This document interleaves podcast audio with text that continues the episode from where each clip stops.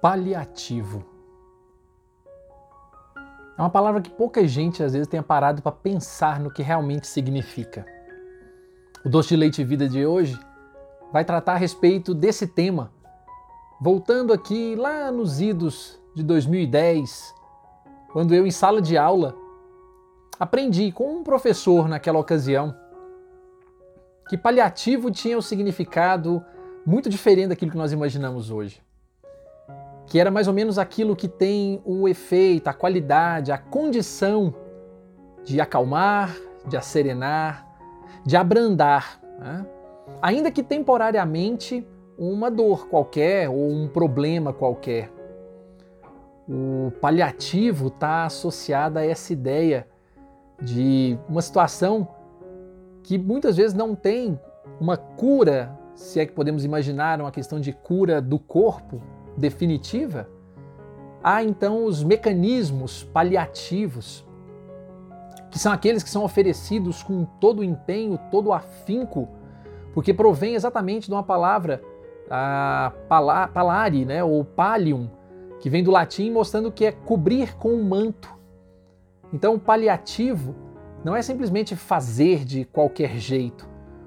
É oferecer o melhor abrigo, é trazer o melhor conforto, é minimizar, né, por assim dizer, todo o sofrimento, a angústia, dividindo aquilo que se pode fazer de melhor para amenizar o sofrimento alheio. Essa é a ideia, essa é a noção mais aclarada, que inclusive está repletamente, fartamente explicada em diversos órgãos que tratam de maneira humanitária ou humanista, né? Todo o sofrimento e dor. Mas eu tive uma oportunidade em 2017, quando meu pai descobriu que estava doente, de ouvir um médico, o primeiro médico, que diagnosticou ao ver os exames dele e disse-me numa certa altura, quando então meus irmãos saíram da, do quarto, da sala onde nós estávamos conversando, e ele então disse só para mim: Não há muito o que ser feito.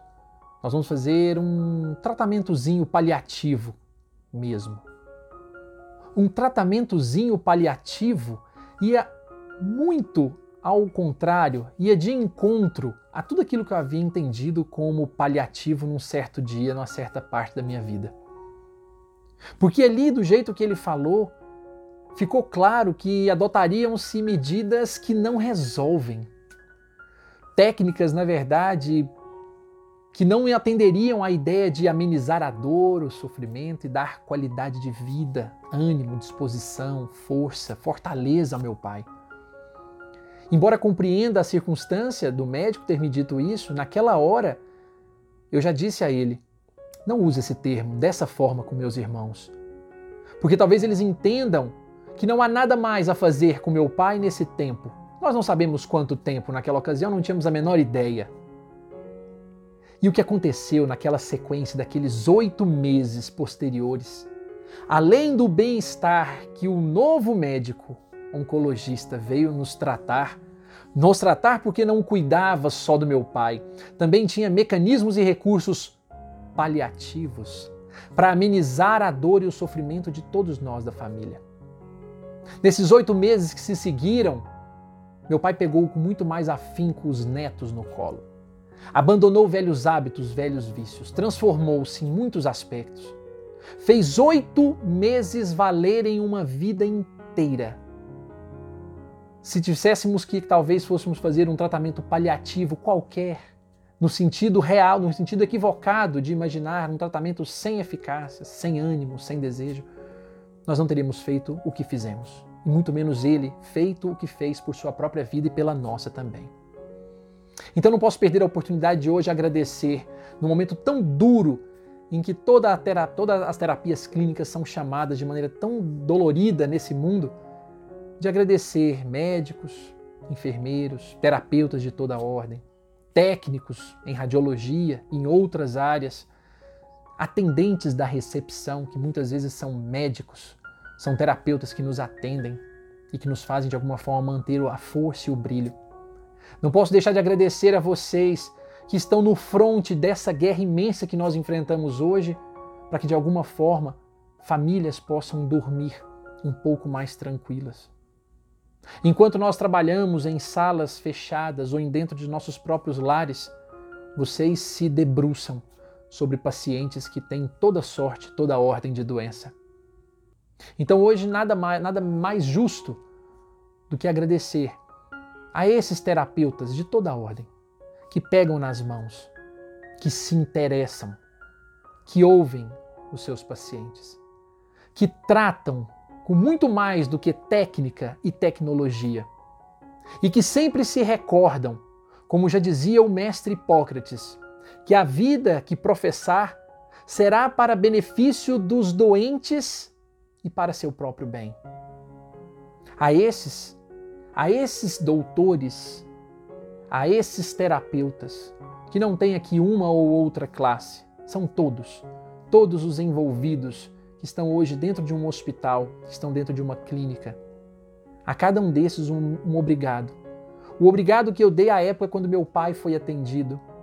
Porque, mesmo muitos dizendo, foi paliativo mesmo, não adiantou nada, a sensação que nós temos é de que adiantou tudo.